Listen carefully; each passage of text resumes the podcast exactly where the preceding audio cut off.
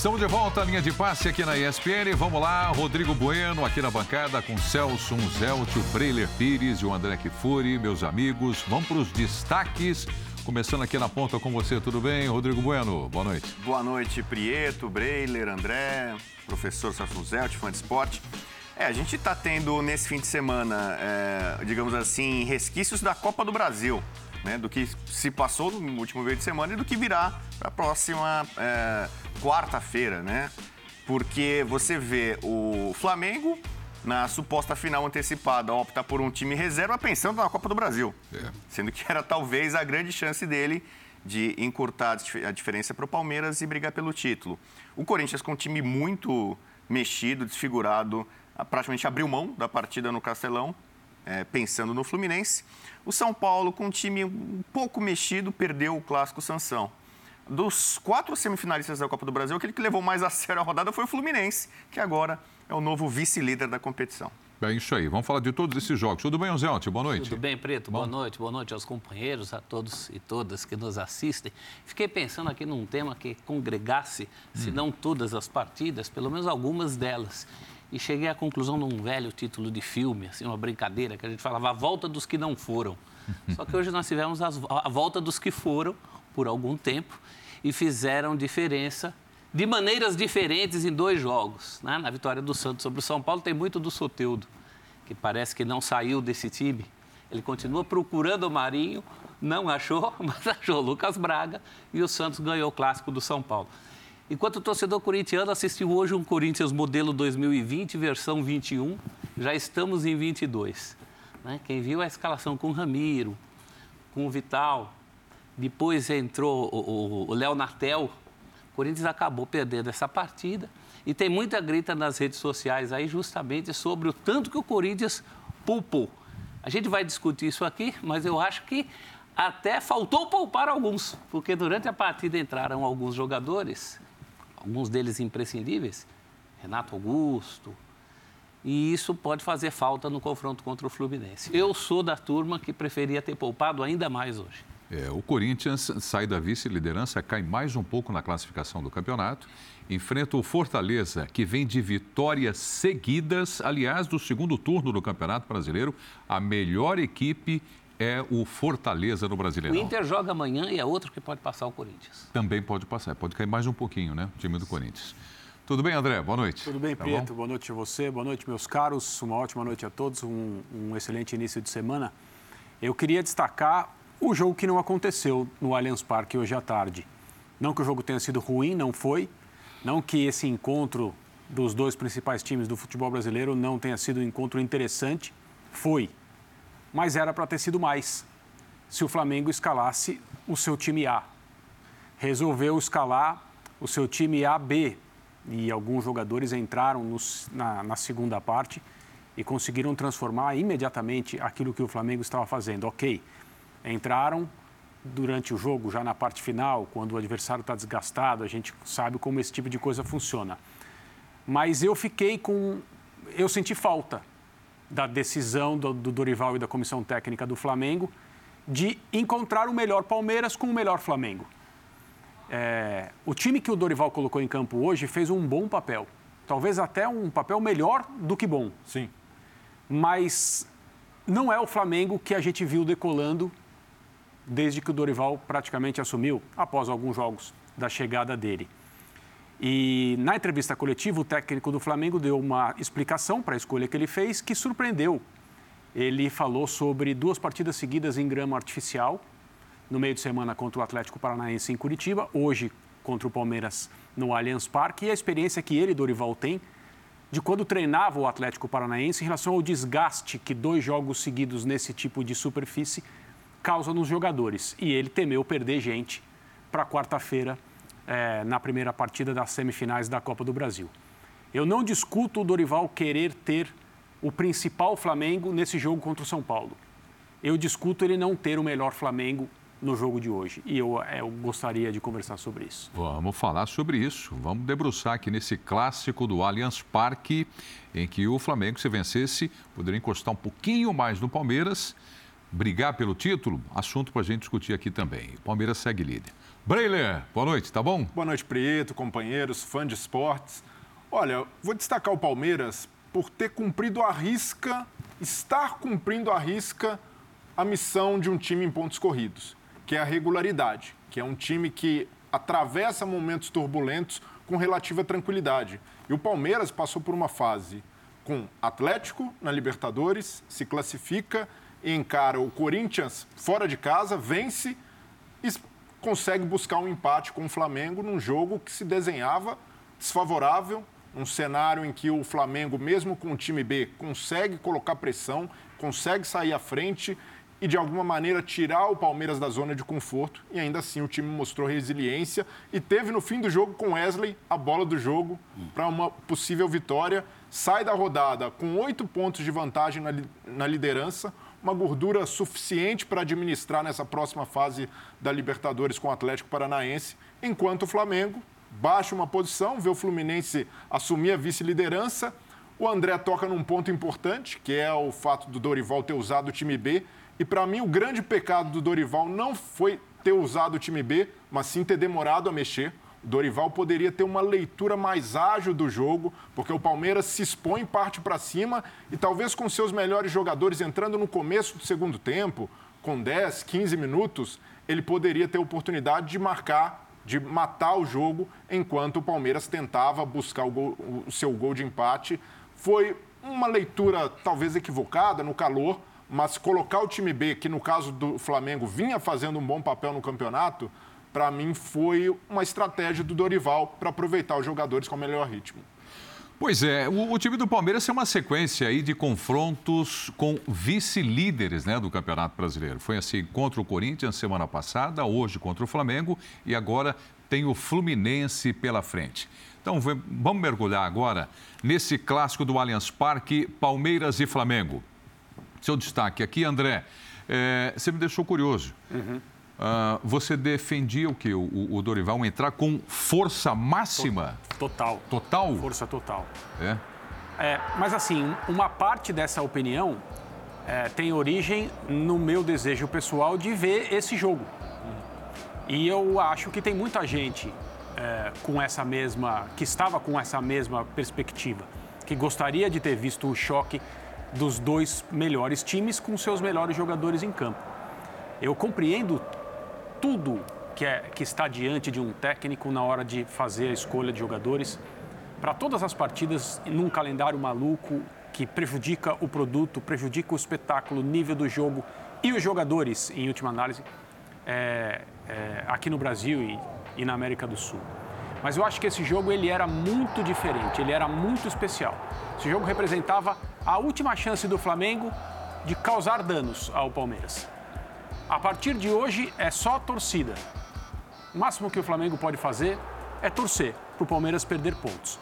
Se a diferença caísse para seis hoje, eu ainda acho, eu a, a, continuaria achando muito difícil esse time do Palmeiras, com o nível que ele mostra, ainda assim desperdiçar tantos pontos até a última rodada. Mas seria uma coisa é, talvez não tão maluca, né? Pensando só no jogo de hoje, né?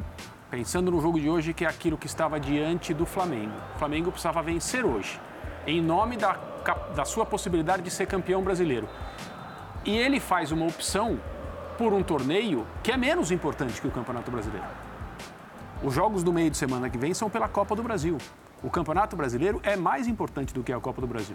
Indiscutivelmente mais importante do que a Copa do Brasil. Mas ele não está mais próximo da, da, do título pela disputa da Copa Sim, do Brasil? Sim, ele está. É por isso é, também. É, é por isso que, apesar da minha opinião, eu compreendo as escolhas, porque talvez a comissão técnica do Flamengo tenha entendido que, mesmo ganhando o jogo hoje, não seria suficiente para chegar ao título do campeonato. E aí seria um risco. Eu não pensei, não passou pela minha cabeça em nenhum segundo, confesso, que uma das razões das escolhas do Dorival para o time que começou o jogo hoje fosse essa sequência de jogos em grama sintética em Curitiba na quarta-feira e hoje, e o que isso representaria de desgaste para os jogadores do Flamengo que já vinham atuando. Então ele troca os jogadores e expõe alguns a dois jogos, mas um jogo inteiro e alguns minutos hoje, né? Dorival disse que quando era técnico do Atlético Paranaense, não podia fazer dois trabalhos mais longos, mais intensos durante a semana antes de uma partida em casa, porque seriam dois trabalhos mais o jogo e mesmo um time acostumado a jogar na grama sintética sente demais, os jogadores demoram a se recuperar, é algo que representa um risco. Então, a partir do momento que ele dá essa opinião. Ele tem um ponto. Ele tem um ponto e nós somos obrigados a considerar esse ponto. Porque, primeiro, ninguém tem mais e melhores informações a respeito de um grupo de jogadores do que o técnico que trabalha com eles. Então, as escolhas precisam ser levadas em consideração por causa disso. Nós não sabemos quem está bem, quem não está, quem está com dor, quem não está, quem está com, quem está correndo o risco de sofrer uma lesão muscular e perder o ano, quem não está. Além disso, tem toda essa administração que leva em conta a experiência de um técnico. E, e eu, eu até eu aplaudo o Dorival por dar essa opinião, porque eu não sei se alguém tinha pensado nisso. Você Durante sabe, a semana ninguém é, tocou nesse assunto. É. E eu acho isso muito interessante, muito importante. Então eu concordo e não estou fazendo uma crítica ao Dorival e à comissão técnica do Flamengo por escalar o time B no jogo de hoje. Eu só lamento que seja assim, isso não é culpa do Flamengo. Uhum. Eu lamento que seja assim, que nós e o campeonato seja privado de um jogo como esse, o melhor contra o melhor. Não acho que o Flamengo tenha que pensar no campeonato, não é isso que eu quis dizer. O campeonato precisa pensar no campeonato. O calendário precisa pensar no campeonato. Os dirigentes precisam pensar no campeonato. Aliás, é, o... O, deixa eu só citar uma coisa aqui e, e você continua. É, já fica a pergunta pronta para o Abel Ferreira com relação ao que disse o Dorival, que trabalhou no Atlético Paranaense naquele gramado artificial e essa sequência de jogos. O Abel tem essa sequência de jogos no Allianz Parque. Né? Quando ele pega, por exemplo, Libertadores da América no meio de semana e Brasileiro no final de semana. Né?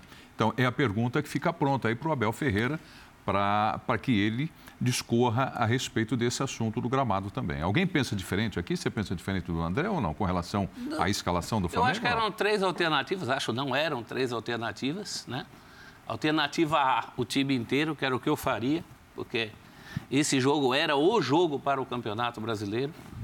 Alternativa B, a proposta pelo Breler mudar um pouquinho mais, porque também temos que reconhecer que pelo menos o primeiro tempo inteirinho deu razão ao Dorival.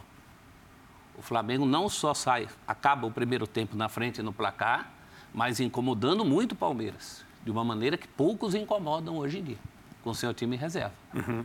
É e a alternativa C foi a do Dorival.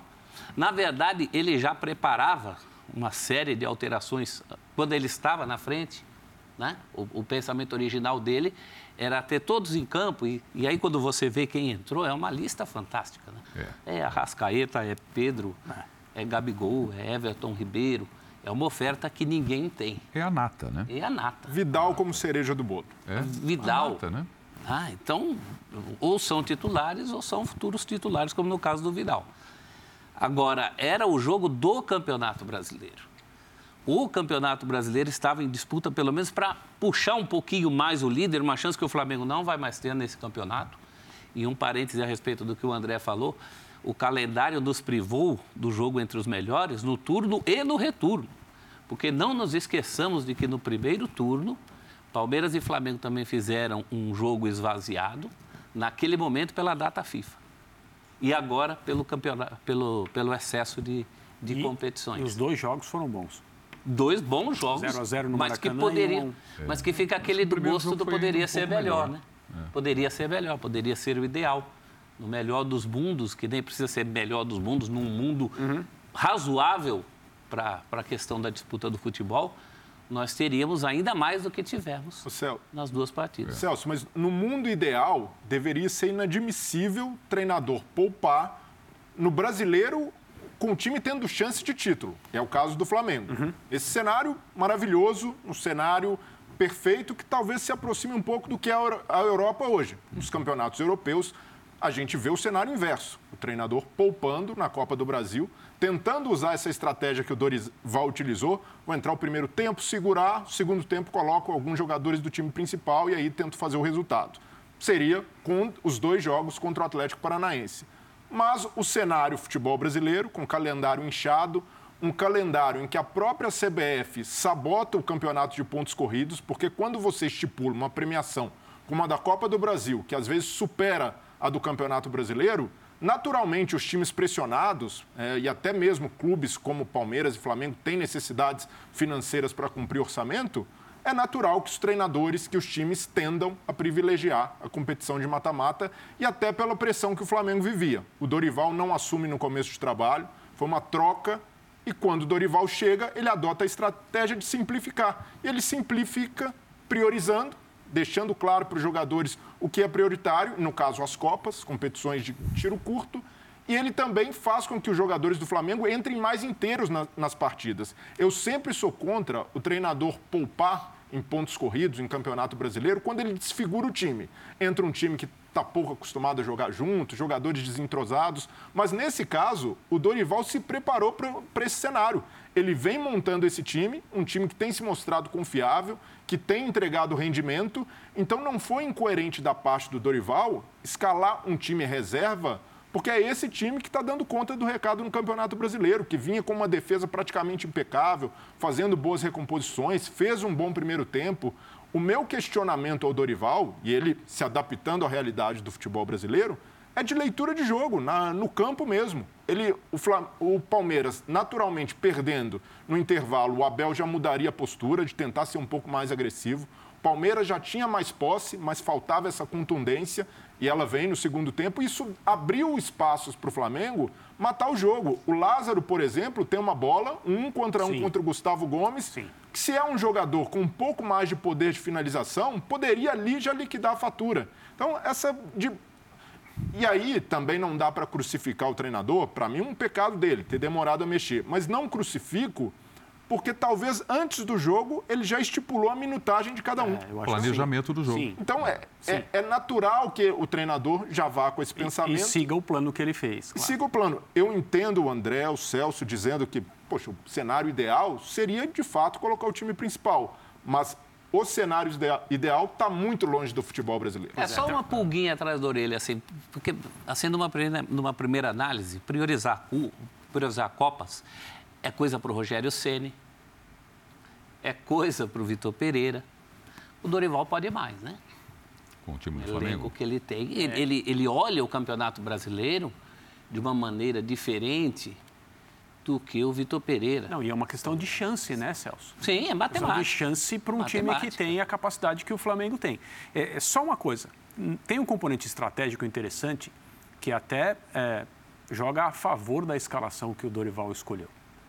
O time que entrou em campo pelo Flamengo hoje ofereceu ao Palmeiras aquilo que o Palmeiras entende como a coisa mais difícil de superar, que é um time com muita saúde no meio de campo, preparado para se defender muito bem, com jogadores abertos, sem um atacante como referência, alguém que está pronto para tomar a bola e correr. O Atlético Paranaense vence o Palmeiras assim com Exato. o time misto. Se o time do Flamengo hoje fosse o time que todo mundo canta, com ah, o time que está jogando na Libertadores e tal, a dinâmica do jogo seria qual? Flamengo com a bola, Palmeiras preparado para fazer esse trabalho, que é o que o Palmeiras faz quase que à perfeição. Não sei que time o Abel esperava. Aí as informações, né, elas correm durante a semana. Talvez o Abel não tenha se surpreendido com a escolha do técnico do Flamengo. Talvez, Ele falou sobre isso, hein? Talvez tenha. A questão é, a maneira como o time do Flamengo escolhido para hoje atuou, em especial durante o primeiro tempo, é, conseguiu incomodar demais o Palmeiras, porque as coisas são assim em relação a caráter de equipe. E o Dorival hoje ele não tem só a possibilidade de escalar dois times como a gente vê. Ele escala dois times que são complet, quase que completamente diferentes em campo. Esse time de hoje, ele joga em outro modelo, em outro sistema, ele tem outras virtudes, corre outros riscos, evidentemente, mas a estratégia estava dando certo. O meu ponto é o mesmo ponto de, de sempre. Eu quero ver o melhor. Eu sei, talvez eu esteja exigente demais. Onde é que você se encaixa nisso aí, Rodrigo Bueno? Acho que eu sou mais radical aqui da turma. Mais radical? Sou mais radical, oh, para variar. Vamos lá. Eu não aprovo em nada a decisão do Orival. Para mim não tem nenhum argumento é, plausível para justificar o Flamengo não colocar força máxima e tentar ganhar esse jogo. É, é, claro que a gente já discutiu aqui a questão do campeonato, a importância que tinha essa partida para o título. E se tem um clube no, no, Brasil e na América do Sul que é extremamente ambicioso, que quer ganhar tudo, que a diretoria não abre mão de nenhuma taça, é o Flamengo. Pelo potencial, pelo investimento, pelo material humano que tem, é, a torcida. O Zinho estava falando, por exemplo, hoje, mais cedo, foguetório no Rio de Janeiro, no gol do Flamengo. É, é, eu vou ser coerente com o que eu tenho falado aqui em algumas linhas, em outros programas, é, já há alguns, talvez anos. Quando o Crespo, num São Paulo e Corinthians, em Itaquera, onde o São Paulo nunca venceu, ele tinha uma chance enorme do Corinthians do Wagner Mancini em crise, ele, ele preserva jogadores para jogar contra o Racing na Libertadores, eu critiquei. Porque para o São Paulino era muito importante, é muito importante tentar ganhar e quebrar um tabu em Itaquera. Para mim, clássico não se poupa. Ah, a mesma coisa aconteceu, Abel, quando o São Paulo estava perto do rebaixamento e ele toma a decisão num jogo há 10 dias antes da, da final da Libertadores de poupar, aliás cheio, todo mundo esperando, a despedida e tal, e ele poupa os jogadores. Eu critiquei o Abel. Por mais que ele tenha vencido a Libertadores para mim, o plano dele deu certo, mas eu não concordei. É, a mesma coisa nesse ano, num, num derby, em que o Vitor Pereira é cobrado porque ele tira o pé, poupa, pensando no Boca Juniors contra o Palmeiras. Foi muito criticado por isso. Então, é, eu vou fazer a mesma crítica agora. Ah, Palmeiras e Flamengo não, não é um clássico estadual. Hoje, talvez seja o um grande clássico do futebol brasileiro. Clássico brasileiro. Pelas ambições, pelas disputas. O perfil, o perfil do jogo não podia ser mais alto. É, é, exatamente. O perfil do jogo é altíssimo. Aí tem o seguinte, potencialmente a final da Libertadores vai ser de novo Palmeiras e Flamengo. Nunca teve uma final repetida de Libertadores. Já teve é, repetições, mas não consecutivas. Boca não é, e Santos, uhum. Estudiantes uhum. e Nacional. A gente talvez tenha o que vai confirmar a hegemonia e o poderio desses dois times. O, o, o que significaria para o Flamengo se impor? Chegar no, no, no Allianz Parque é, nesta tarde e vencer o Palmeiras. para o Dorival dobrar o Abel, que é um técnico que virou uma espinha na garganta de quase todos os treinadores brasileiros. Né? É, são, são pouquíssimas as derrotas do Palmeiras esse ano, são cinco, né? Duas para o São Paulo, Atlético Paranaense, Ceará, Ceará, e o Chelsea na prorrogação. Né? O Flamengo poderia, né? O, o, acho que teria total condição de se inscrever nessa lista de raros times que venceram o Palmeiras do Abel neste ano. Então tem muita coisa em jogo. A, a, a moral, a questão psicológica para essa eventual decisão. É, não vai apagar o fantasma da decisão é, da Libertadores passada, mas para mim teria um, um, simbolismo muito grande. Eu fico imaginando o torcedor rubro-negro a expectativa que tinha em torno dessa partida. É, é, então a gente pode pensar aqui como jornalista, né, de uma forma isenta. Ah, eu gostaria de ver isso, gostaria de ver aquilo. Eu acho que o torcedor rubro-negro é, amaria mais do que tudo uma vitória hoje. E se você é, tira o pé em algum momento um pouquinho, e você pode usar o argumento da grama sintética que eu não concordo, então, o Dorival, por exemplo, ele é contra um time que tem grama sintética, porque um time que tem grama sintética, em tese, é prejudicado. Porque ele está desgastando seus jogadores mais do que qualquer outro. Palmeiras, o Atlético Paranaense, esse time joga repetidamente em grama sintética. Se isso é tão prejudicial, ou muito mais prejudicial do que a grama natural, e a gente sabe que hoje a coisa é muito híbrida, temos vários estádios. A primeira que a grama artificial é cada vez mais próxima do natural, né? É. A, a, evolução, a modernidade, o selo de qualidade da FIFA... É, temos estádios em que há, há, realmente uma grama híbrida é, é similar. Então, é, é essa desculpa para mim é, é, é, válido, respeito tal, mas não concordo. Não é isso para mim que deveria ter tirado a força máxima do Flamengo. O Bubu. Oi. Não, ele, ele não. O argumento dele é sobre jogadores acostumados e não acostumados. É, Esse e, é o ponto. E ele nem discute, ele não coloca em xeque a grama sintética. Ah. O que ele diz é: jogar dois jogos consecutivos em gramados desse tipo que aceleram o jogo que impõe uma intensidade maior, fez com que ele também levasse em consideração o fato de poupar. Eu concordo com você de entrar com força máxima se ele tivesse optado, ele em conjunto com a diretoria, optado por poupar na Copa do Brasil. Já tivesse poupado contra o Atlético Paranaense.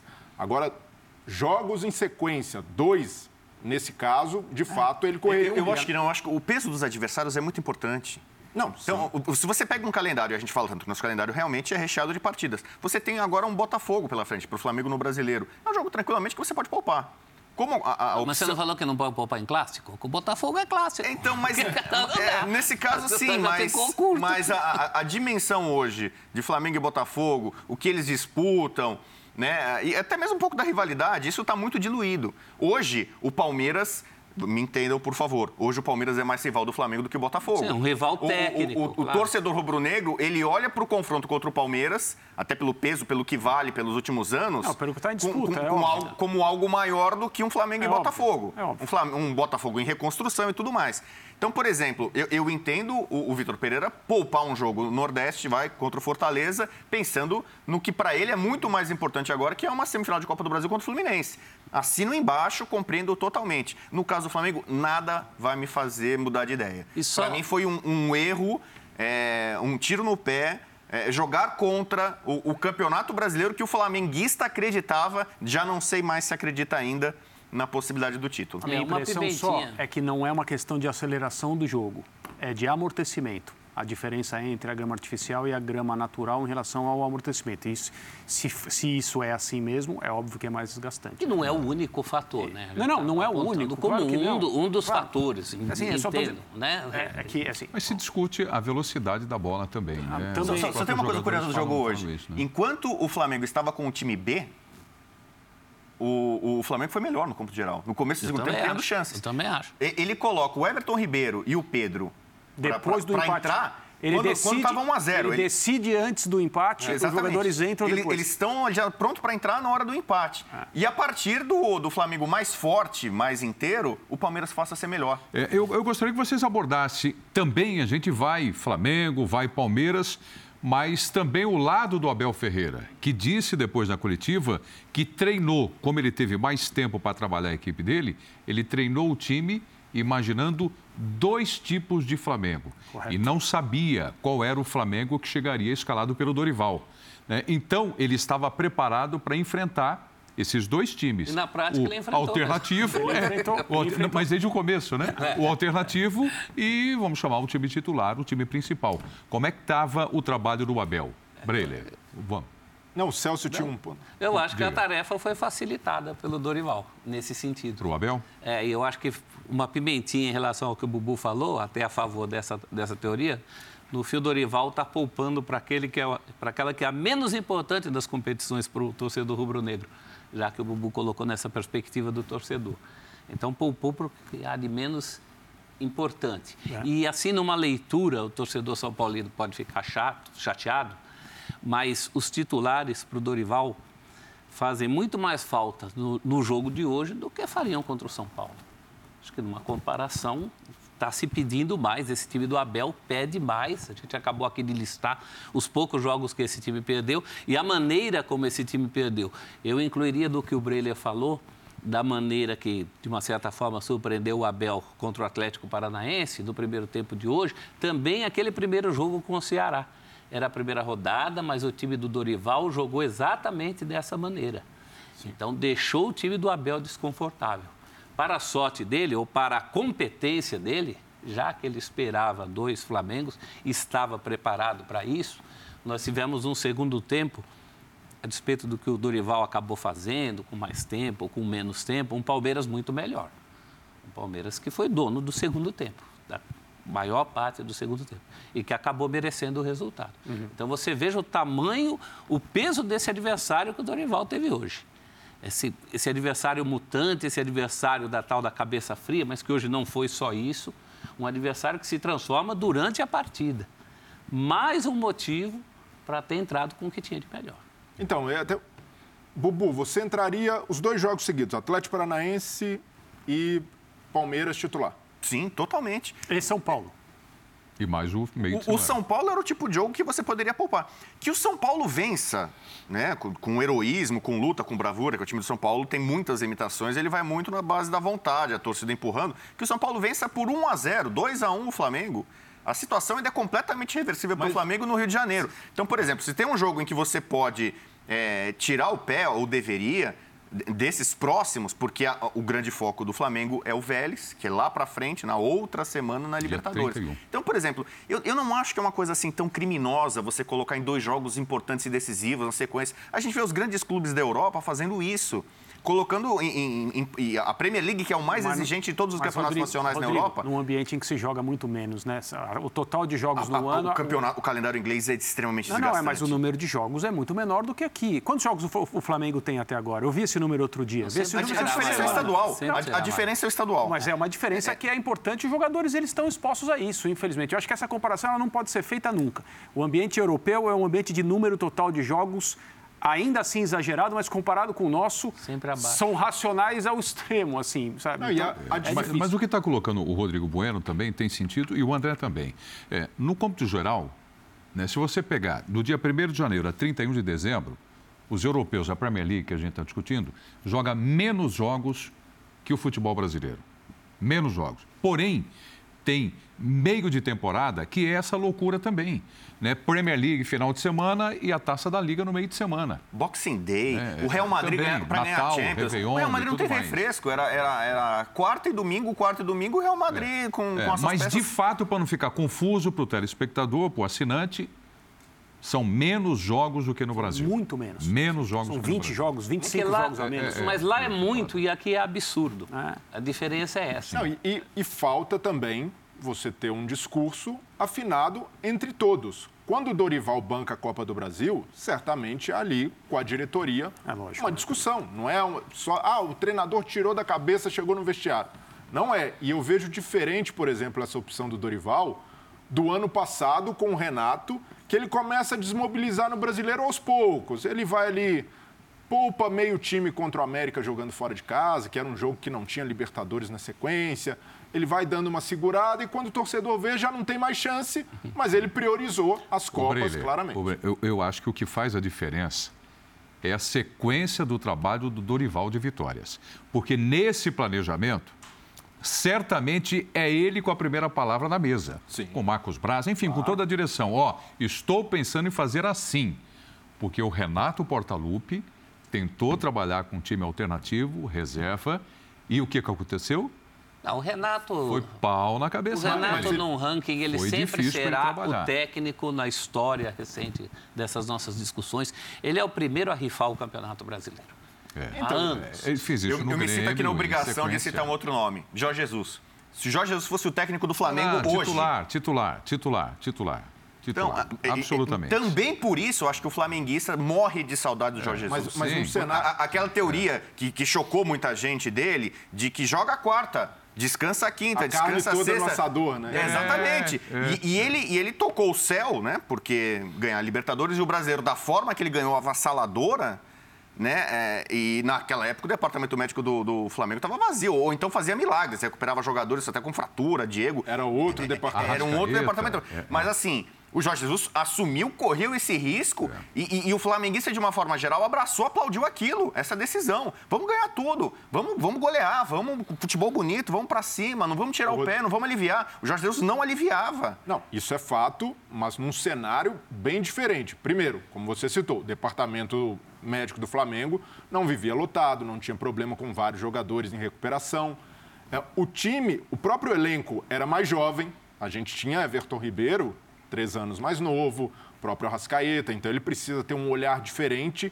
E além desse envelhecimento natural, tanto é que o Paulo Souza identifica isso e tenta rejuvenescer o time, o Dorival chega num cenário com expectativas baixas. O torcedor do Flamengo, quando o Dorival chega, não estava olhando. A gente está em três competições, vamos buscar os três títulos. Se sobrar um títulozinho nessa temporada, tá ótimo. Esse era o pensamento do, do torcedor rubro-negro quando o Dorival chega. Aí ele arruma a casa, aos poucos vai tendo reforços de peso, como Vidal, Cebolinha. E aí o Flamengo, o torcedor do Flamengo, olha de novo por cima ali das nuvens muito turbulentas.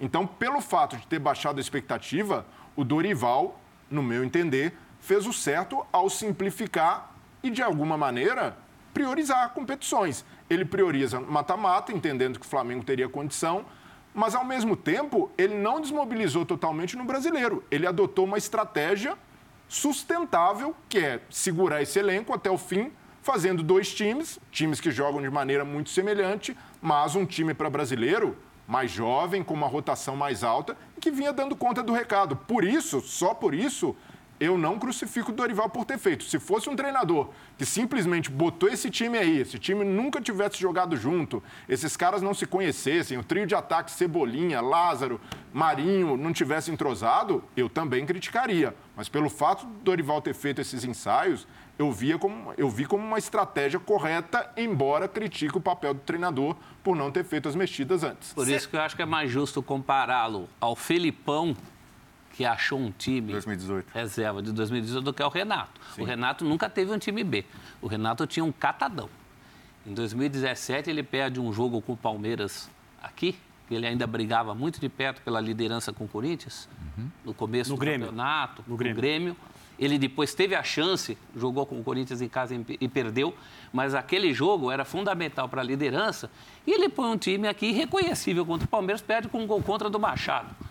Então, entre o que o Renato não mas, fazia. Mas você ser técnico do Grêmio naquela época, é, atualmente, mesma coisa, e do Flamengo, são dois mundos completamente diferentes, né? Até porque no Grêmio você tinha esse respaldo. orçamento e condições. Não, é, no, no Grêmio, um copeiro, no Grêmio, não, é um treinador que tem uma estátua. Então essa é, é uma outra coisa. A palavra dele era lei mesmo, e o Grêmio, como instituição, sempre entendeu há muito tempo que não adianta querer brigar com os, maiores orçamentos do Brasil para ganhar o Campeonato Sim, Brasileiro. O entorno era a fechado. Chance é, a chance é, quando Mas... tem temporada com Libertadores e Copa do Brasil, essa, é, essa é, a, é a prioridade. O mas no Flamengo ele fica te... em terceiro plano. No Flamengo ele teve a chance. No Flamengo ele teve, mas eu acho que. Ó, teve é, também um cenário. É, eu, eu acho que nós não podemos desconsiderar as dificuldades com as quais o Renato Sim. trabalhou internamente falando em relação a número de jogadores machucados e tempo de permanência no departamento médico. Convocações hoje, também. Hoje nós sabemos que a situação era muito difícil, muito pior do que nós observamos hoje no Flamengo. Então as coisas mudaram lá e o Renato sofreu bastante com isso. Aliás, é, um aplauso a ele por não ter falado, por, por até hoje não falar isso em própria defesa. Eu achei, acho que ele cometeu erros, acho que o time dele não jogava como deveria. É, não acho que ele deva ser crucificado pela final, pela derrota na final da Copa Libertadores. O Flamengo esteve em condições de ganhar o jogo, mas é, a gente não pode deixar de considerar os problemas com os quais ele conviveu no, no aspecto médico do, da rotina de um time de futebol. Deixa eu colocar aqui para vocês a discussão do. Se eu não estou enganado, foi o último lance do jogo, né? Foi pênalti ou não foi Vidal pênalti? Vidal no Gustavo Gomes, a bola para dentro da área, neste momento ali, nessa disputa, a hora que saiu o goleiro. Alguém tem que avisar para o Vidal que é. muitos árbitros dão pênalti nesse lance. Ele é, tá não é Europa, né? É, ele está acostumado ali com um jogo mais brusco. Ele vai para proteger. Ali eu acredito que o Gomes valorizou demais o contato. De fato existe, mas não foi um contato suficiente para derrubar o Gomes. Agora, esse contato é suficiente para impedir o Gomes de subir? Sim. Mas eu acho extremamente perigoso, porque é um contato com o braço, não, não é um é... contato com o ombro. É... Mas, mas esse, o braço dele não dá um impulso. Ele só para, toca. Olha lá, ele não faz alavanca. Não... Mas por que ele faz isso? Ele claramente não pode fazer isso. É. A, a Renata Ruel falou no Sport Center, o que ela disse, eu vou falar depois. Não, não, vou fala deixar... agora para nós, eu não vi. Você não viu? Não. Para Renata foi pênalti. É, para mim também. Para Renata foi pênalti, para o André foi pênalti. O, o, o Breiler comentou, mas um. Então, eu, eu não, mar... pênalti ou não? Eu não marcaria, não marcaria esse tipo de pênalti. Assim como não marcaria, por exemplo, o pênalti que o Ceará reclamou do Gustavo Gomes no jogo lá no Castelão, okay. uma disputa de bola. Pelo amor de Deus, aquilo é pênalti 250%. O pênalti do Gomes no Speed Mendonça? Do Gomes que ele tá mas com é um, braço. Mas é um pênalti muito claro. Então, eu, é muito claro o pênalti. Então, ali para mim é uma disputa de bola. É tem... braço, inclusive no rosto, no pescoço. Mas, mas tem, o, tem o braço do Mendonça também acho, ali. Acho que são disputas mal intencionadas. Pênalti. Sim, pênalti. É, é, é má intenção, como aí foi também do Vidal. O que, que ele estava querendo? O Breyer ainda pra não mim, falou. Foi pênalti ou não foi pênalti? Foi pênalti. Ele evita, ele evita uma ação do adversário perigosa contra o time dele. Que eu acho que é o mesmo caso do, do, do pênalti lá no Ceará. Disputa de bola? Tem. Tem disputa de bola, mas tem alguém aí com uma, ali com uma certa malícia, sabe? Que desloca. Que desloca. Isso, isso muda a história da jogada, né? Rodrigo Bueno. Eu não marcaria. Penalidade máxima. Para mim tem que ser muito pênalti. Tinha que ser algo realmente que é, derrubasse para valer o Gustavo Gomes. O Gustavo Gomes é, esperou o contato, o contato veio, veio. E, então, ele, e ali o... e é o famoso, entendeu? O Gomes esperou ou o Vidal veio você, você vê que o, o Gustavo Gomes, ele, ele, poderia tentar saltar a bola, você falou, ele não fez isso porque o Vidal o impediu. Só que a forma como ele acaba caindo, para mim, é meio desproporcional. Então, pela, pela vontade excessiva do Gustavo Gomes de acabar caindo após o contato, eu, eu acharia para um jogo desse, que a gente reputa como a final do campeonato, um lance decisivo, um, um árbitro para chegar no momento da, do lance, né, na hora da, da partida, um, você marcar um lance desse, cap, decidir um jogo e talvez o campeonato, tem que ser muito pênalti. Rodrigo, e, e para mim não foi ali assim. tem malícia dos dois lados. Tem é. a do Vidal, que é de ampliar o espaço e atrapalhar o Gustavo Gomes, e o Gomes que vê que a bola... Mostra o lance o... de novo aí pra e, gente, E o Gustavo João, Gomes é, é muito mais... É, ele faz isso em vários lances, em vários jogos. Sim, também. Ele é muito ele, bom nisso. Ele usa esse expediente, mas o Gustavo Gomes percebe que o Santos está subindo e o Santos teria mais vantagem por poder jogar com a mão, ele fala, pô, o cara tá aqui, vou me jogar. Então, tendo... Eu, o Vidal precisa tomar mais cuidado com esse tipo de lance porque esse tipo de lance dá margem para interpretação. E eu concordo que se o árbitro tivesse marcado, por mais que para mim, no meu critério, não seja pênalti, eu entendo que pa seja Parece marcado. que o Gomes, ele disse que não foi, não foi pênalti. Parece que na zona mista ele falou que foi um lance normal. Então, Gomes. E, e Gustavo Gomes, eu não é, vi e, isso. E não, Parece que ele falou isso na zona mista. Não, coisa não de zagueiro, eu, eu discordo dele. eu discordo dele. Discordo dele. Não, não ele mesmo, é porque ele faz esses lances. Então é, é, é interesse ele... dele que não seja pena. Então, ele, ele, ele, brincando aqui, pelo amor de Deus. Tô, pensando, tô brincando aqui, não faço ideia, não posso passar, não posso entender o que passa pela cabeça dele. Ele fez algo parecido e talvez até um pouco mais brusco contra o Ceará. Fez. E ele sabe que é, zagueiro. Zagueiro joga assim de forma firme. Agora, o Vidal precisa virar a chavinha futebol brasileiro e até instrução interna saber que há muitos árbitros que marcam esse tipo de pena. Vai um tempo para se adaptar. É impressão vai, minha ou na hora que muda devagarinho. na hora que o Vidal o olha, o VAR falou não vou chamar porque ele está chegando aqui. Chegando agora. Mas o Vidal dá aquela olhada assim de quem acha que pode acontecer alguma coisa de ruim com ele, não dá? Depois do tranco, é. ele fica dando aquela olhadinha, assim, aquela aquela olhadinha culpada, sabe? Agora, vocês disseram que foi pênalti. Imagina essa penalidade marcada no finalzinho do jogo, a gritaria é, cara, que mas, seria. Mas é. Não, eu, eu entendo. É... Mas não seria um pênalti inventado. Não, né? Você dizer assim, de onde o árbitro tirou este pênalti? Mas eu entendo que depende muito do critério. Claro. Se o árbitro tem um critério de permitir um pouco mais de contato, isso daí está na, ali no limite da disputa de bola. Será que depois que acabou o jogo o VAR discutiu alguma coisa com o árbitro? Ah, sempre tem essas conversas, fala, né? Oh, escuta, Seria maravilhoso jogo, a gente ter... Ele eu ia te chamar aqui, a gente acabou ter mesmo. Uma escuta na sala do VAR, né? Não é? é. Seria muito bom. É. E, e o fa... algo que pode ter feito com que os jogadores do Palmeiras não criassem um bolinho, ou até uma reclamação mais efusiva depois. Saída rápida de bola. Não, saída rápida, o jogo acaba ali e acaba com a torcida do Palmeiras comemorando é, o empate. Claro, o e uma bom. confusão em campo é, também, um empurra, empurra. envolvendo inclusive o Gustavo Gomes. Ah, mas ali, também. mas ali foi contornaram rápido. Sim, sim. Gustavo não, Gomes. não, eu digo por conta sim. de não reclamar o pênalti que você está dizendo. Mas, mas ainda assim, para o Palmeiras, foi um empate com sabor de vitória. O Palmeiras, mesmo enfrentando um time reserva, time B ou time misto no segundo tempo, saiu ali com a sensação claro. de missão cumprida. Sim, claro. Manu, manutenção da diferença, ok. O Palmeiras está interessado no Campeonato Brasileiro. E aí, nessa possibilidade, o Abel zera o calendário, né? Zerou. Ele zera o calendário. Ele ganha tudo. É, e, e, olha, André, olha que curioso. E após ganhar tudo, eu acho que ele.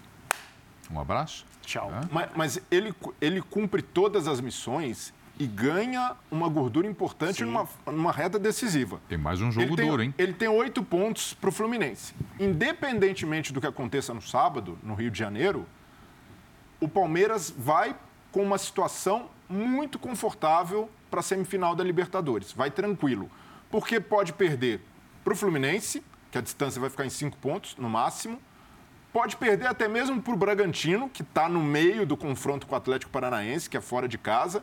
E ainda assim, se o Fluminense ganhar as duas, Fluminense também envolvido em Copa do Brasil, Flamengo se aproximar, ele vai ter dois pontos de vantagem, que ele pode remar de novo quando tiver a classificação confirmada ou não para a final da, da, da, Copa Libertadores. E aí vamos imaginar, Palmeiras confirmando seu favoritismo contra o Atlético Paranaense, passando com dois pontos de vantagem, ele pega o Juventude quando acabar o, o confronto da Libertadores, lanterna do campeonato, em casa, depois o Santos, antes de enfrentar o Atlético Mineiro, e vai ter mais de um mês para criar uma, uma nova gordura.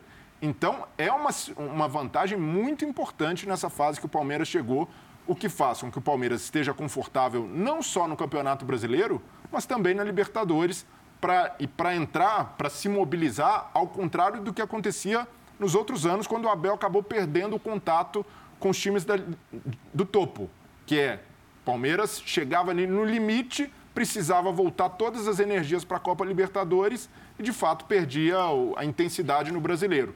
Com isso, essa vantagem de oito pontos pode ser decisiva para o Palmeiras garantir o título e tentar mais uma final da Libertadores. Deixa eu colocar um personagem aqui, eu gostaria de ouvir a opinião de vocês, porque ficou uma expectativa aqui com relação ao futebol do Cebolinha.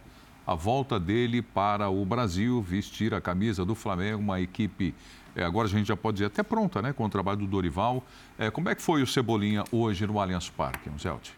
Não, eu acho que ainda não é o Cebolinha que todos esperam. Aquele da Copa América? É, ah, aquele ainda não voltou nem, o, nem em Portugal. Era, era, Embora ele não tenha saído. Premium, né? Ele não saiu tão mal de Portugal como se fala. Uhum. Eu acho que a questão do Cebolinha, e aí não é nenhum trocadilho, mas é plantar para o futuro. né? O Cebolinha é um, é um futuro titular nesse time, muito em cima da função do Bruno Henrique. Acho que é para isso que ele veio. Então, qualquer análise, porque é, é um time, esse time que ele está jogando não é um time com sequência, não tem sequência de jogos, não tem sequência com essa característica, chamando essa característica do Cebolinha. Então, até agora, assim, para ser bem prático, assim, eu acho que ele está com uma boa nota 6,5, com uma perspectiva muito boa. 6,5 é uma nota boa. Eu acho uma nota boa, perto para quem ainda pouco jogou, para quem ainda pouco teve a condição de mostrar o seu futebol com sequência, né? É um time intercalado.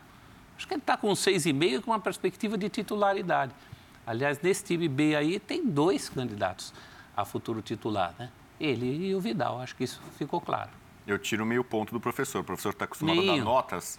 Deixa só o seis um ali. Seisinho? Um seisinho. Eu pensei seis. em dar um seisinho, mas eu falei, depois esse cara vai crescer muito, vamos lembrar que eu dei a nota baixa para ele. Eu, sabe aquele aluno com perspectiva? Que você fala um pouquinho a mais aqui. É o estímulo, né? Ele é o estímulo. É, o jogo de hoje ele não foi bem, né?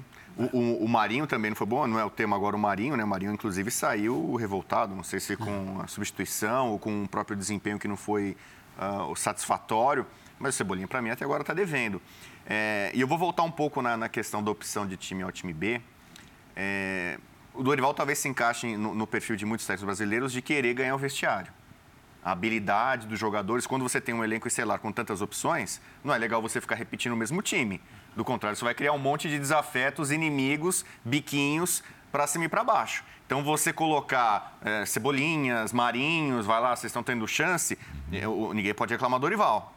O Marinho pode até sair bravo, chutando garrafa, ou o Cebolinha está desgostoso, mas... Mas teve a chance ali. Estão tendo chances. Professor, e o Cebolinha... Te diria, é. Dorival está oportunizando. Está tá oportunizando e, e, administrando egos, vaidades ele e chegou fazendo isso, né? É. O próprio goleiro que ele tinha brigado da última é. vez, a primeira coisa que ele fez, o primeiro ato do Dorival. Se ele chegar agora, só vou jogar com esses 11 aqui, com 12 no máximo, 13, vai ter um monte de gente ali insatisfeita. É. Mas sobre o Cebolinha, para mim, até agora está devendo.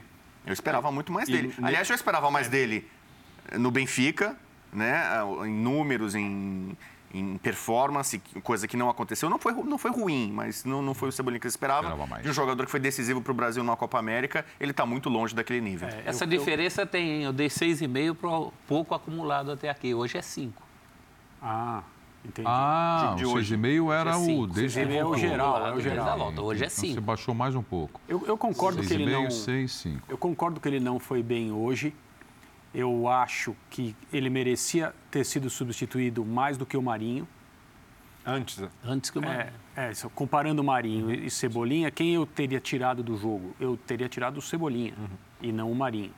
Quando o Marinho sai de campo independentemente de ser o Marinho, quando um jogador sai de campo com essa reação, com esse comportamento, a gente sempre tende a falar, ah, não deveria, né? É, é, é um problema que se cria com o técnico, com o cara que toma decisão, com os técnicos falam sobre o jogador que vai entrar, é um desrespeito com o companheiro e tal, mas hoje, eu, hoje é, independentemente das intenções do Dorival, no final das contas é isso que importa, porque é ele que fez a substituição, mas eu achei que o, o, o, o bruto do jogo do Marinho e do Cebolinha, o Marinho merecia ficar em campo.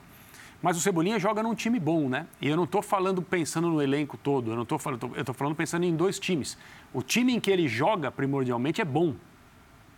Então, eu, se ele tivesse, entre aspas, relegado a poucas oportunidades, todas as vezes que o Flamengo escalasse os reservas, sendo os reservas é, membros de um time que não tem entrosamento, que não trabalha, que joga de vez em quando, eu até entenderia, por enquanto, a baixa produção dele mas ele joga num time que atua com regularidade, uma vez por semana, e é um bom time.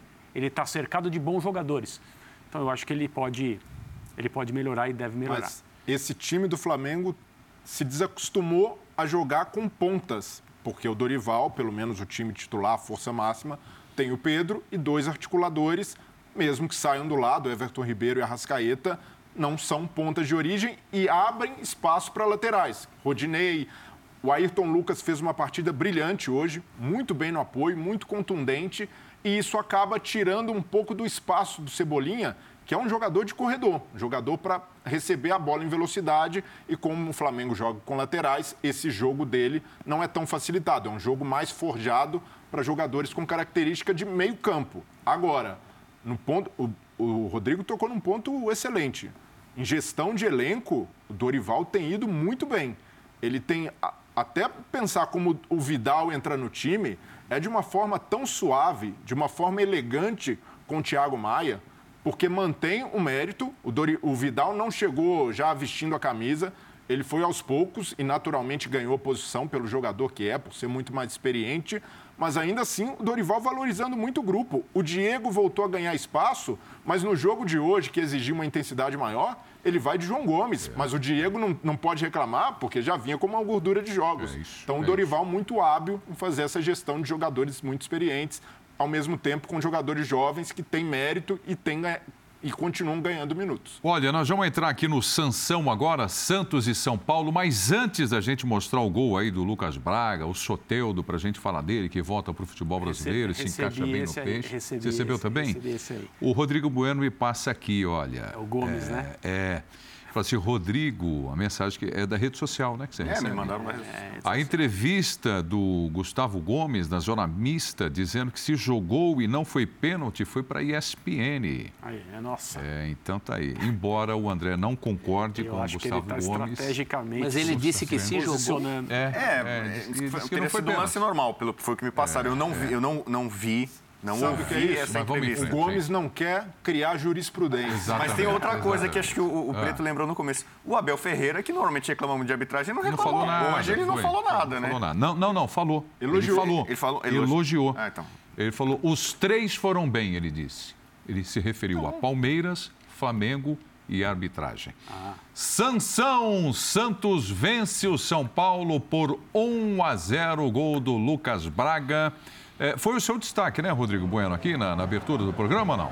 É, foi, o Soteudo foi o destaque do professor, né? Professor? Aliás, eu assino é, embaixo, né? É. Totalmente. O Soteudo era o jogador que o São Paulo queria. O São Paulo tentou nos Lembra. últimos anos é, repatriar o Soteudo, porque é aquele jogador de velocidade, que faz aquela fumaça pela beirada. O Rogério Ceni clamava por esse tipo de jogador. E com razão, né? Porque hoje o Soteudo foi o grande nome da partida participação decisiva no gol e, e, e, barbarizando, né? Ele parecia o Sam Maximão. Hoje eu comentei o jogo do Sam Manchester Maximão. City contra o Newcastle. Uma fumaça. O, o, o jogador ali pela esquerda do Sam Maximão, barbarizando a defesa do, do City, dele, do, desmontando a defesa do Guardiola. O, o Soteldo foi mais ou menos isso. Ele foi um Sam Maximão hoje para o Santos, para cima do São Paulo que cresceu no segundo tempo. Primeiro tempo o Santos foi bem melhor, fez a vantagem, é, poderia ter feito outro gol. Ao Igor Gomes aí, que eu critico bastante. Olha, eu tenho discussões aqui acaloradas às vezes sobre o Igor Gomes. Ah, mas ele é muito tático, ele ajuda, ele marca lateral. Deu bons cruzamentos hoje. Ele deu um bom cruzamento de três dedos, mas ele passa muito a bola para trás, para o lado. E quando ele tem oportunidade, ele era um cara para ser, não, claro, não vai ser o novo Cacau, o novo Raí mas ser mais vertical, ele teve a chance do primeiro tempo e ele não sabe finalizar bem as jogadas. Ele já finaliza colocando a mão na cabeça, já pedindo desculpas, levantando a mão, puxa, quase. E não passou pro Nicão, né? É, exato, era, era a jogada era, era correta. jogo no primeiro tempo. Mas no segundo tempo o destaque foi João Paulo. Além do sorteio do João Paulo, né, garantiu a vitória do Santos com pelo menos três grandes defesas. Para não variar, né? Porque o João Paulo é, é o goleiro que mesmo, mais trabalha no Brasil. Quem poupa jogador, Muito o Santos goleiro. até nem poupa tanto assim, mas geralmente nunca poupa o goleiro, né? O goleiro sempre joga como se o goleiro não se cansasse. Se o, se o, Santos estivesse em condição de ter que poupar time, fatalmente ia ter que poupar o João Paulo. E, e essa, trabalha muito, né? E essas defesas logo no começo do primeiro tempo, né? Ele fez duas defesas ali no começo do primeiro tempo que era realmente para. E no fazer, segundo tempo fazer, também. No segundo tempo todo, mas muito intenso, né? Ele durante todas as partidas, hoje, mais especificamente no segundo tempo, mas normalmente durante Olha todas as partidas. Mas o, o Soteudo vai fazer uma diferença danada nesse time do Santos. Ele já fez né? muito grande, já começou fazendo hoje. Não é só pela participação no gol, como a gente está vendo aí em outros lances, né? O que ele ele faz os lances clarearem de uma forma muito muito interessante para um time como esse do Santos, que era carente desse tipo de jogada. Era o que faltava para o Santos. O futebol brasileiro é carente desse tipo de jogador. Um venezuelano, um cara que é agudo, que vai para cima, adora um... Quebra a linha, velho. É, um mano a mano. É impressionante a, essa capacidade. É o que o torcedor Santista gosta, mas o torcedor brasileiro, de uma forma geral, gosta. E Todo gostaria de ter um sorteio do time. Voltou como se não tivesse né? saído. tem lugares onde esse tipo de jogador não existe, né? E quando chega um, quando aparece um assim, causa né? um encantamento, é isso mesmo. Mas, mas o Lisca falou uma coisa curiosa na coletiva, que o Soteudo chegou, estava treinando, o Lisca falou, Soteudo, tem que voltar para marcar. Ele falou, professor, no treino eu não faço, mas deixa que no jogo eu garanto. Quando estiver valendo. E aí o, o, o Lisca elogiou. Não, mas no jogo ele fez e ele estava fazendo a recomposição, ajudando o Felipe Jonathan pelo lado esquerdo. Ele é um jogador que não tem a mesma disposição para marcar do Lucas Braga, que é o jogador que faz o gol. Esse é um jogador tático, não tem a parte técnica apurada, não é um definidor, embora tenha marcado o gol da vitória hoje, mas ele pode fazer esse equilíbrio que o Santos tinha na época que chegou à final da Libertadores. Mesmo jogando com Marinho e Soteudo, um deles, hora um, hora outro, voltava muito para marcar. E imagino que com o Soteudo vai pesar mais para o Lucas Braga, para ser esse é, ponta mais defensivo e eventualmente deixando o Soteudo mais próximo do Marcos Leonardo, mas o Soteudo se paga por aí. É um jogador que tem capacidade de um contra um, que tem drible, que fez a diferença hoje e pode ser o que estava faltando para o Santos. Qualidade na parte final do campo. O Santos pecava muito em vários jogos por não ter alguém para dar um passe qualificado, para acionar o Marcos Leonardo, que é um centroavante que se movimenta muito bem. Então, o Soteudo chega para encaixar como uma luva. Não vinha bem, não foi bem no México, não foi bem no Toronto, mas se encontra em casa, num ambiente que é favorável, que a torcida gosta muito do jogador uhum. e já acostumado ao futebol brasileiro, já sabendo como é que é, ele tem tudo para elevar muito o nível já sabe o que tem que fazer para agradar, né? Não, parece, que ele, parece que ele não saiu, saiu do Santos. Né? Caixa bem Parece que ele passou né? um tempo é. fora e tal, assim, coisa rápida e já voltou e se reencaixou. É uma coisa assim, né? Ele adora o Santos. É, é. Ele, ele, rejeitou o São Paulo e outras ofertas por causa do Santos. Ele queria voltar. Foi uma decisão dele. Eu quero voltar a jogar no Santos. É. E a camisa 10 parece que não pesa para ele, né? A camisa 10 do é, Santos que e, pesa para muita gente. E com ele em campo com frequência, eu acho que o campeonato do Santos é para a Copa Sul-Americana, né? Existe condição para. A briga é, a Libertadores. A briga porque você imaginando que vai ter G8, no mínimo, Sim. talvez G9 até. Exato. Com o festival de vagas, talvez seja um, uma, um objetivo, mas acho que assim, o, e falando de capacidade, se as coisas forem normais, acho que é para a Sul-Americana. É, hoje, hoje é a oitava posição na classificação não, do campeonato. Santos, chegada dele o Santos dá, dá é teimoso. Mais, né? O Santos está o campeonato inteiro naquela primeira página de programas de esporte. Uhum. As pessoas ficam esperando ver o, o Santos para lá. O Santos está sempre na primeira página e, em geral, na frente do São Paulo. E quanto ao Soteudo, ele ainda tem essa qualidade de elevar o nível de alguns companheiros. Né? Muita gente vai ganhar com a presença do Soteudo no time do Santos, muita gente que precisava disso. O Lucas Braga talvez seja só o primeiro desses nomes. Ah, mas o maior beneficiário, sem dúvida, vai ser o Marcos Leonardo. Hum. Marcos ele vai ter de bola cruzada na área. E já não joga a próxima contra o Cuiabá porque tomou um cartão besta hoje no um Um pouquinho maldoso apenas? Se for só um pouquinho, pode. Eu, eu tinha impressão no vídeo, né? Mas aqui atrás está a imagem do Soteudo. Ele parece um pouco fofinho, né?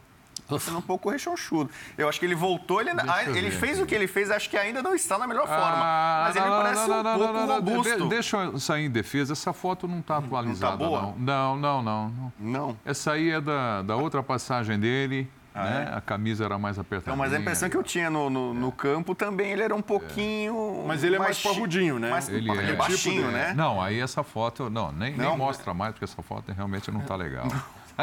Sabe aquela foto que você deleta rápido? Eu não fiquei. Eu emagreci agora. No, último mês eu emagreci um pouco, então eu estou começando a ficar metido. Ó, oh, o Rodrigo Bueno, São Paulo perde por 1 a 0 é, teve muito desgaste aí pensando em Copa do Brasil, já que a gente abriu o programa até falando com relação a esse assunto do Flamengo e o São Paulo. Ah, o São Paulo, primeiro, o São Paulo, é, para mim, está fazendo uma temporada talvez até acima da, da, expectativa. A previsão do orçamentário do São Paulo, por exemplo, era chegar até as quartas de final da Copa do Brasil. Está na semifinal. E se for eliminado como aparentemente vai ser pelo Flamengo na semifinal, tem jogo, mas ele não é o favorito, a missão dele na Copa do Brasil está bem cumprida. A perspectiva do São Paulo ser campeão da Copa Sul-Americana é enorme. Eu já comentei em outro linha aqui, e eu acho que deveria ser, e acho que talvez seja o foco nesse momento do Rogério Ceni, que no começo priorizava o brasileiro, uhum. porque ainda o São Paulo tem uma gordura para não ser rebaixado. Né? É, o São Paulo tinha como meta ficar no G6, agora acho que já passou para G8 ou para G9. Ainda é possível alcançar esse objetivo.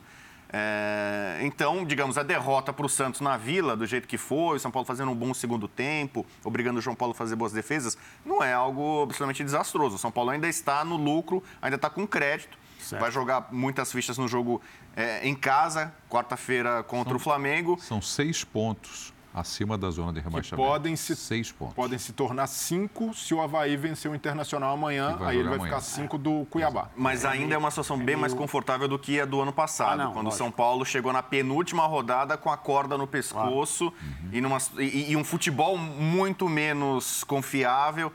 Então, é, destacar no São Paulo o Ferrarese, novo zagueiro, não, brilhou, não comprometeu, ele é muito alto, né? Então, para jogada aérea, ele vai muito bem. Na Ruel Bustos entrou no final junto com o Caleri, quase participa de lance de gol, de empate.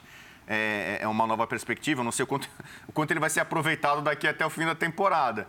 Mas é, aos trancos e barrancos, avançando nas Copas, nos pênaltis, com sofrimento no fim, o São Paulo está fazendo um, uma temporada, eu diria que interessante e até acima das expectativas. Mas tem que ligar um sinal de alerta. No Brasileirão. É. No Brasileirão. É São... incômodo, né? Não, é. por mais que sejam seis pontos, é. podem se tornar cinco amanhã, dependendo do resultado do Havaí, esse São Paulo está em duas frentes, como o Atlético Paranaense, com um time talvez até mais encorpado que esse São Paulo, no ano passado com Sul-Americano e Copa do Brasil. O Atlético Paranaense chega, vence a Sul-Americana, chega à final da Copa do Brasil e esquece Campeonato Brasileiro. Só foi lembrar quando, opa, zona de rebaixamento.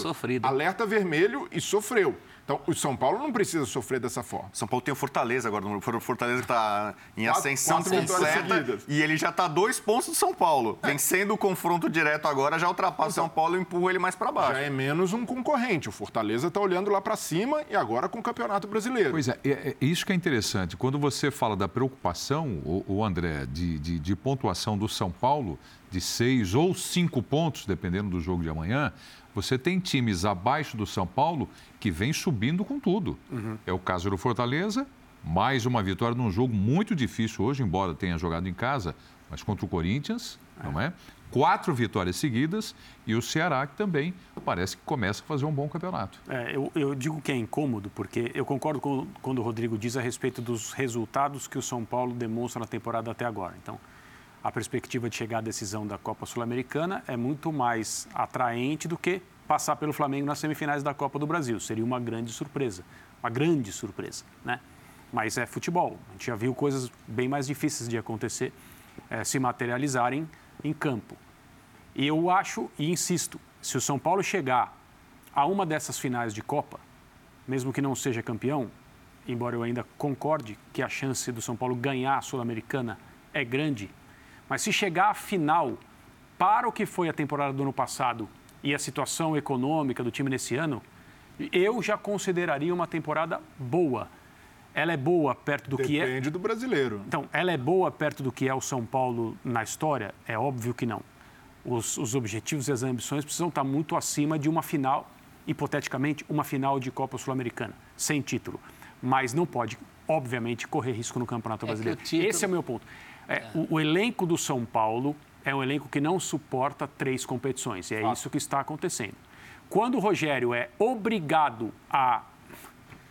O que, que eu faço? Como hoje, por exemplo, percebe-se o impacto no rendimento coletivo do time. Isso é muito óbvio. Então, o São Paulo vai ter que vencer seus jogos no Morumbi, vai ter que pontuar fora de casa um pouquinho.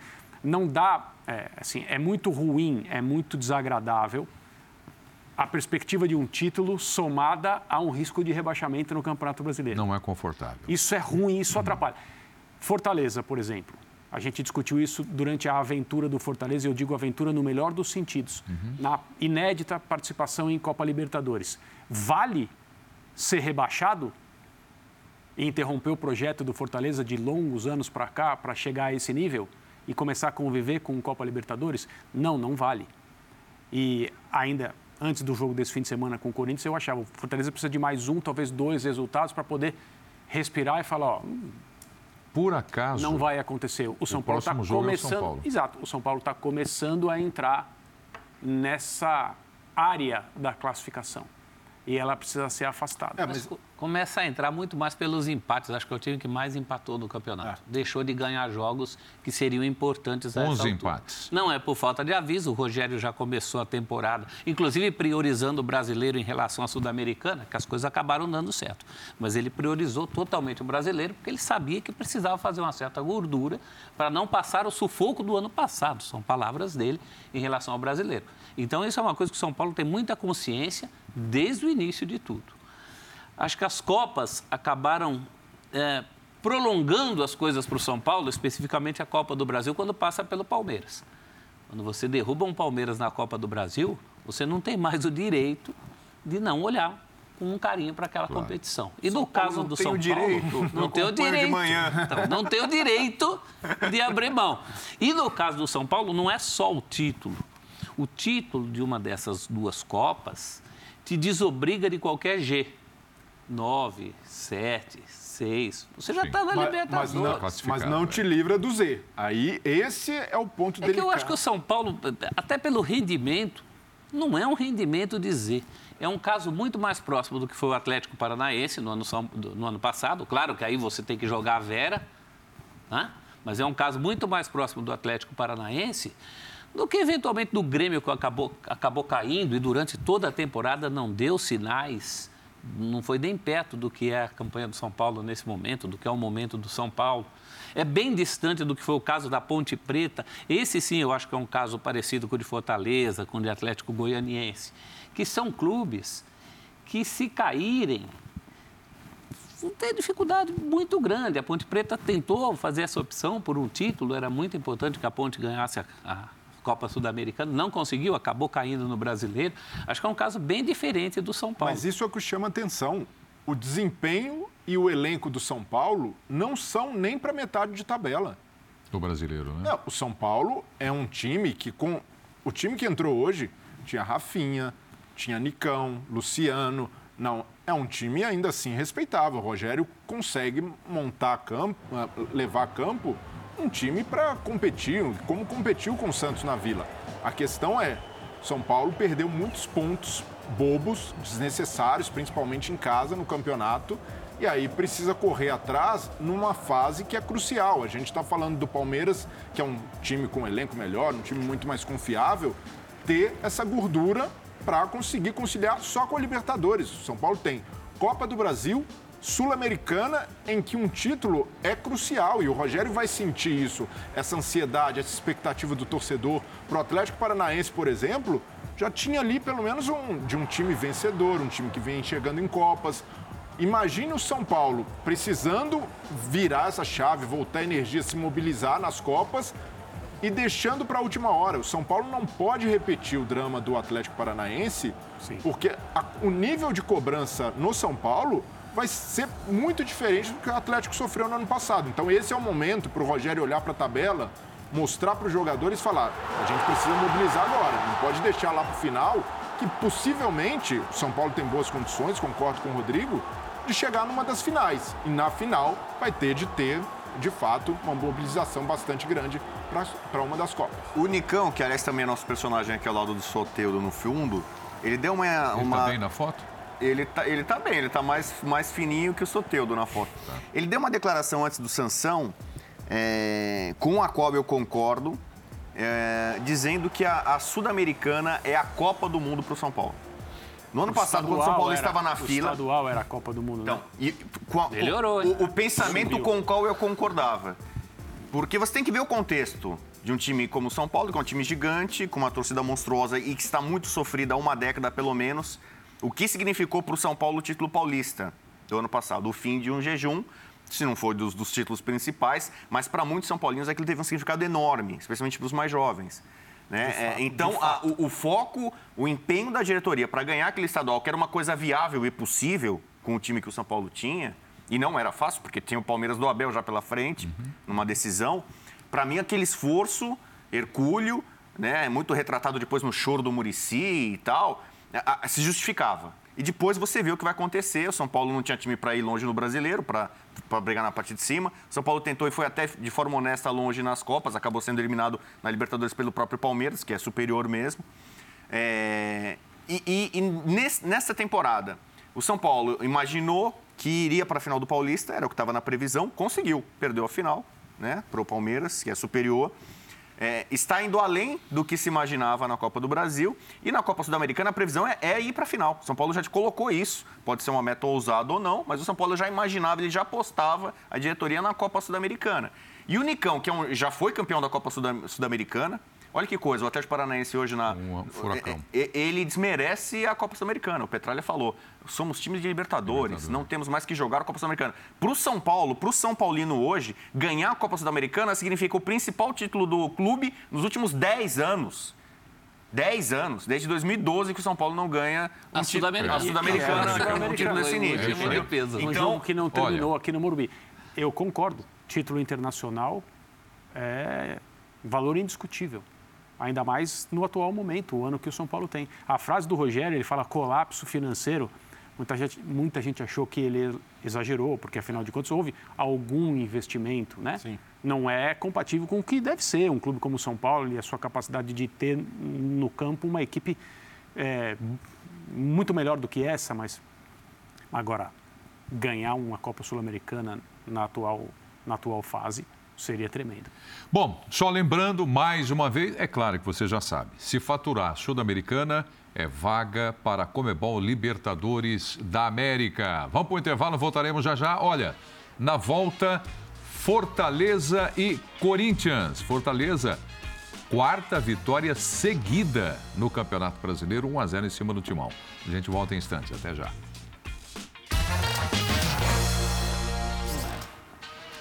Estamos de volta com linha de passe. Eu só quero dizer para vocês que nas redes sociais está dando o que falar. Né? O, o, o que eu trouxe aqui de depoimento do Gustavo Gomes. Tem muita gente, olha, vocês estão de brincadeira. Ele Gustavo Gomes concorda comigo e Rodrigo tal, Bueno sobre a É. penalidade. Mas vamos lá, lá no, lá no final do programa eu tenho até uma novidade para contar para Ah, vocês é? Ah, ainda sobre Palmeiras e Flamengo, mas eu não vou falar agora. Ah, Só um pouco mais para frente. O Celso Zelti, um Fortaleza, zero Corinthians. E o estádio abarrotado. ah, Linda festa do torcedor do Fortaleza. se o gramado do, do Castelão É, fosse do nível que é o estádio, o clima, né? verdade, é verdade. Infelizmente não é, o gramado atrapalhou muito. Não, não, menos hoje, né?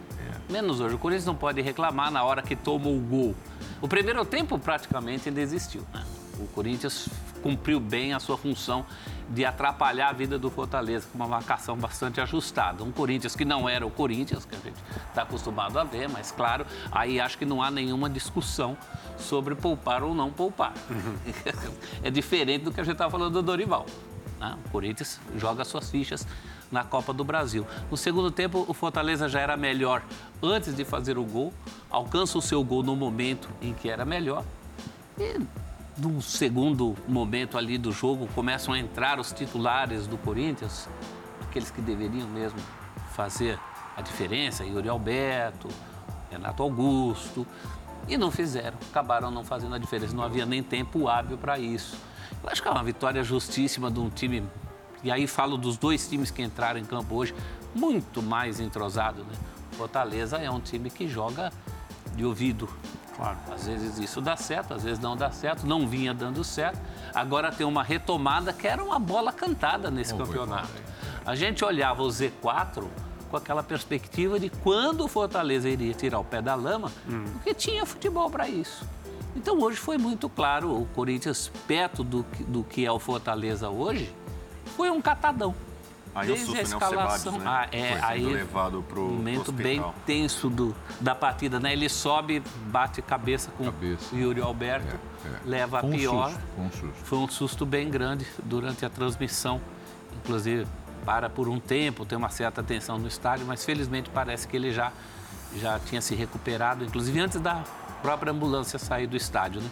Um resultado justíssimo para o Fortaleza, o momento do Fortaleza no Campeonato Brasileiro é de uma merecida ascensão.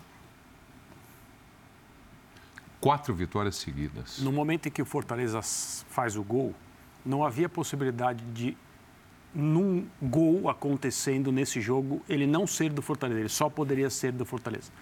Porque o Corinthians, é, na maior parte do tempo, tudo bem, depois Yuri Alberto entrou, Renato Augusto, você começou a perceber ah, algumas características de um time que pode criar alguma coisa, acabou não acontecendo. Mas o tempo todo foi um time que praticamente se limitou a defender, tentar sair em velocidade. Na hora que era preciso fechar movimentos, quando eles aconteciam, o Corinthians não tinha qualidade, o Corinthians não tinha clareza. É, não estou fazendo uma crítica à escolha do técnico, para hoje ele não tinha como fazer nada diferente disso. É, mesmo que o Corinthians até agora, até duas rodadas atrás no campeonato, estivesse ocupando uma posição que permitisse até pensar em alguma coisa, o campeonato do Corinthians a partir de agora, com clara prioridade para a Copa do Brasil, é talvez uma vaga na fase de grupos, se classificando direto para a Copa Libertadores do ano que vem. Mais do que isso, o Corinthians não tem capacidade para fazer. É, mas... O Breiler, é, é, perdão, é que está ali, olha. Vitor Pereira acertou em poupar os titulares em Fortaleza ele tinha outra opção? Não, não. É muito difícil é? a gente se colocar na pele do técnico que tem que lidar com o calendário. E é política de contenção de danos. Ele já vai para o jogo condicionado a não colocar Fagner e Fábio Santos para jogar. Então ele já tem menos duas opções, só colocaria em caso de, de extrema urgência. Fausto Vera para um tempo, Roger Guedes para um tempo. A mesma coisa com Yuri Alberto, que entra no segundo tempo para cumprir a mesma função, mas já ali com o time se desmantelando.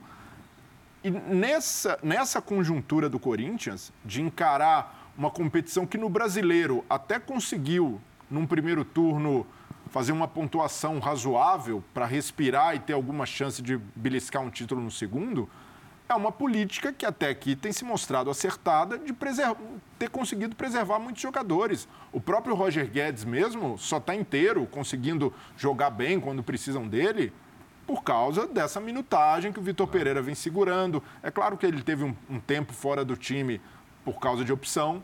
O Duqueiroz, por milagre, não sofreu uma lesão mais séria. Ele até se machucou e o Vitor Pereira ali acende o alerta de que precisava segurar mais o Du, e por isso ele faz isso hoje. Então, diante dessas circunstâncias, o corintiano que olha para esse time e fala: Poxa, mas eu, como o Celso disse, 2020 feelings, Verramiro, Léo Natel, esses jogadores que. Vital. Matheus Vital, jogadores que pareciam ter virado a página, mas esses jogadores eram, talvez, é, assustavam o torcedor para um cenário em que eles precisavam resolver mas para a composição de elenco, nessas circunstâncias, podem ser muito úteis. O Ramiro hoje foi útil. Uhum. Fausto Vera erra uma saída de bola, o Ramiro vai Na ali verdade, com esse... todos foram, viu, Breleu? O Léo Natel, o pouco de ofensividade que o Corinthians mostra no fim, uhum. verdade seja dita, saiu dos pés do Léo Natel. Eu só queria fazer uma observação sobre gramado, já que a gente falou da questão do gramado sintético para o Dorival. Hum. o gramado do Castelão é um negócio muito sério. É muito complicado. É, é um problema a temporada inteira. E, e, aí, é mais um motivo para poupar. Não houvessem outros, eu acho até que poupou pouco. Eu acho que não devia ter colocado muito titular que colocou hoje para nada. E a grita nas redes sociais, logo depois do jogo, talvez seja muito em função do fato de se saber que Flamengo e Palmeiras já haviam perdido dois pontos cada um no seu confronto e o Corinthians jogava depois. O que é uma análise absolutamente só matemática. Né? É uma análise de que está olhando só a tabela prática, e não os times jogando. Não tem o que fazer, né? É, é, é. Não, e eu, só sobre Matheus Vital, esse pacote de reforços, entre aspas, que chegaram só para encorpar o elenco, o Vitor Pereira vai utilizá-los. E não é necessariamente utilizar como titular. O Ramiro, por exemplo, ele dá uma característica diferente o Fausto Vera, o Cantilho, até o próprio Rony, são jogadores que têm pouca pegada no meio, ou pelo menos se destacam. O Fausto Vera até hoje foi um jogador de pegada, ele tem mostrado essa virtude. Embora tenha qualidade, não é um jogador que se limite a isso. Mas o forte dele não é a marcação. E o Ramiro é um jogador que, dependendo do cenário, o Corinthians vai jogar contra o Fluminense. O Fluminense que tem muita proposição, que joga com a bola, dependendo do resultado, se o Corinthians precisar segurar, o Ramiro funciona. Então é não se apegar ao que esses jogadores entregaram ou deixaram de entregar no passado e entender que pelas, circunstan pelas circunstâncias eles passam a ser úteis e podem ser bastante utilizados pelo Corinthians até a reta final da temporada. Eu não acredito no Ramiro. Eu acredito muito no Fausto Vera. É um todo campista. Não, é, é, é um jogador múltiplo que faz várias funções. Eu acho que tem muito para crescer, evoluir, pode dar muita coisa para o Corinthians. O Ramiro eh, já não acreditava nele como os gremistas já na última, no último ano dele no Sul. Ele foi quase que empurrado para o Corinthians. Então não acho que ele eh, tem, era a solução antes, nem tem, vai ser não, agora. Solução é, é mas tem sua utilidade para a composição Sim. de elenco. O que eu acho algumas observações, né? A defesa do Corinthians hoje foi, foi, foi um pouco estranha. O Bruno Mendes não teve uma primeira passagem boa pelo Corinthians, porque muitas vezes ele era empurrado para a lateral direita, onde ele jogou hoje. E visivelmente ele tem um pouco de dificuldade, não é a dele. Ele foi muito bem como zagueiro no Inter. Quando ele chegou agora para o Corinthians de volta, ele fez boas partidas um, em alguns jogos ao lado do Balbuena, foi muito bem, foi até melhor do que o Balbuena. Uhum. Né? É, e algumas informações de que alguns jogadores não vão ficar no Corinthians no ano que vem, é o caso do Bambu, por exemplo. Né? Então, é, Robert Renan não foi bem hoje, mas é garoto, vai, vai, vai crescer, evoluir. Mas assim, então, em algumas figuras, eu acho que com alguns ajustes você melhora. O Bruno Mendes jogando de zagueiro, né? O Robert Renan com um pouco mais de, de evolução. Falso Vera, acho que é foi uma boa contratação, um nome que interessa. Agora, alguns desses nomes que o Corinthians resgatou hoje, sobretudo do Ramiro, eu sinceramente não acredito. Não, o Ramiro, oh. eu acho que é mais um elenco que, pelo menos acho que era essa a lógica do, do era mais um elenco que pedia mais alguém para contenção do que propriamente pelas qualidades do, do, do, Ramiro. Eu acho que realmente é melhor do que não ter, do que não ter ninguém para aquela posição. Só não, tem o Duqueiroz. Contenção de origem, o cara que é marcador, é o Du. E agora o Ramiro, o Fausto Vera tem essa versatilidade, fisicamente é privilegiado, mas se sobressai pela saída de bola, pela qualidade técnica. Eu acredito que é, desses jogadores, de todos, o Vitor Pereira consegue tirar alguns minutos para serem utilizados, porque ele vai precisar. É uma temporada longa e por mais que eles não tenham. O Matheus Vital, por exemplo, jogador de qualidade, o Corinthians pagou 8 milhões de reais, ficou abaixo das expectativas. Ainda é jovem, do mas ainda é jovem, ajuda na bola, para, na, na bola parada. Então dá para aproveitar esses jogadores, mas não como titulares e não como solução para o time principal. Ô, Breiler, é, lembra que eu falei que eu ia aguardar para mais para frente para contar uma coisa para vocês? Está é, esperando, curioso. ansioso, curioso. Sabe o que aconteceu? O árbitro que apitou o jogo ah, do Allianz Parque, do Palmeiras e Flamengo, ele cometeu um erro na súmula. Sim. A súmula que ele acionou ao final da partida ele deu o gol do Palmeiras Scarpa. para Gustavo Scarpa. Ah. O gol foi do Rafael Veiga. Né? A finalização sem absolutamente nenhuma dúvida é com relação Scarpa a quem faz bateu muitos na bola. gols desse tipo. Ah, é por isso? É. Ah, então se justifica. Né? É, enfim, acontece um acidente Mas pode ser corrigido, né? Isso não vai ficar assim, né? O gol, no final das contas, vai ficar pro Veiga mesmo. Eu, eu, eu quero crer que sim, né? É, sim, não. Um erro, sim, faz uma você pode corrigir. É, é, é. Então, claro, né? Muito claro, né? Porque não teve desvio na área. Falou... Então, domina, sai e bate pro Você gol. falou que tinha uma novidade. É. Eu pensei que era o Vidal dizendo que foi, Foi pênalti. Que foi pênalti. Aí ia ser engraçado. Faltava essa. só É, faltava co- essa. conhecendo o Vidal, o estilo de jogo dele, dificilmente ele diria isso. Mas o, bom falar do Veiga, voltou a jogar bem, decidindo, Em que momento? participando. No primeiro tempo estava Você sumido, acha? É, é. é. Mas no segundo tempo ele vai muito bem. Faz um golaço impedido. É, então, é um o lance anulado. Sim, o lance com o passe Dudu do. Dudu. Golaço Eu acho que ele está bem longe ainda daquilo que ele representa para o torcedor Mas, do mas Palmeiras. hoje né? ele mostrou poder de decisão, chegando, Tá se ma- recuperando? chegando mais na área, mostrou que pode voltar a ser o Veiga de antes da lesão. E estava difícil, né? Ele, apres- ele ter uma atuação com gol, com chegada na área, e hoje ele teve mais participação ofensiva, ainda errando alguns passes, ainda podendo ser um pouco mais participativo, mas hoje, em relação à média, desde que voltou da lesão, para mim foi o- jogo mais importante dele. Para a forma como o Abel gosta de trabalhar com um elenco mais enxuto, é fundamental que ele seja realmente recuperado e mostrando o melhor do que ele já mostrou na temporada passada, por exemplo, né? Ah, ele sim. pode render muito mais do que vem fazendo, né? É, E eu acho que ele tirou um peso, um peso muito particular dele, que era aquela questão dos pênaltis. Um cara que nunca é, errava bateu nenhum. e fez agora, de né? repente, É. não marcava, passou a não marcar, e aí tirou esse peso. Num jogo importantíssimo. dele. Aliás, ele abriu né, a- as cobranças de pênalti né, contra o Atlético. Sim, muita Foi ele coragem. que bateu o primeiro Muita... né, e botou lá dentro. E, e mesmo hoje não, não foi uma partida perfeita, claro, a gente fez essa divisão, mas ele, ele é importante para o resultado. Né? Ele, ele diz presente na hora que esse time precisa dele. Isso é importante. O resultado é decisivo. Não, mas O resultado é decisivo. Claro. Mas esse, esse Palmeiras é tão coletivo que às vezes a gente se esquece que ele tem muitas individualida- individualidades capazes de decidir jogos grandes. É o caso do Veiga, do Dudu, que hoje foi muito bem. Esse, de fato, o jogo inteiro jogando em alta intensidade, né, jo- fez a diferença. O Scarpa, que um pouco abaixo, mas ainda assim no segundo tempo sobe de produção.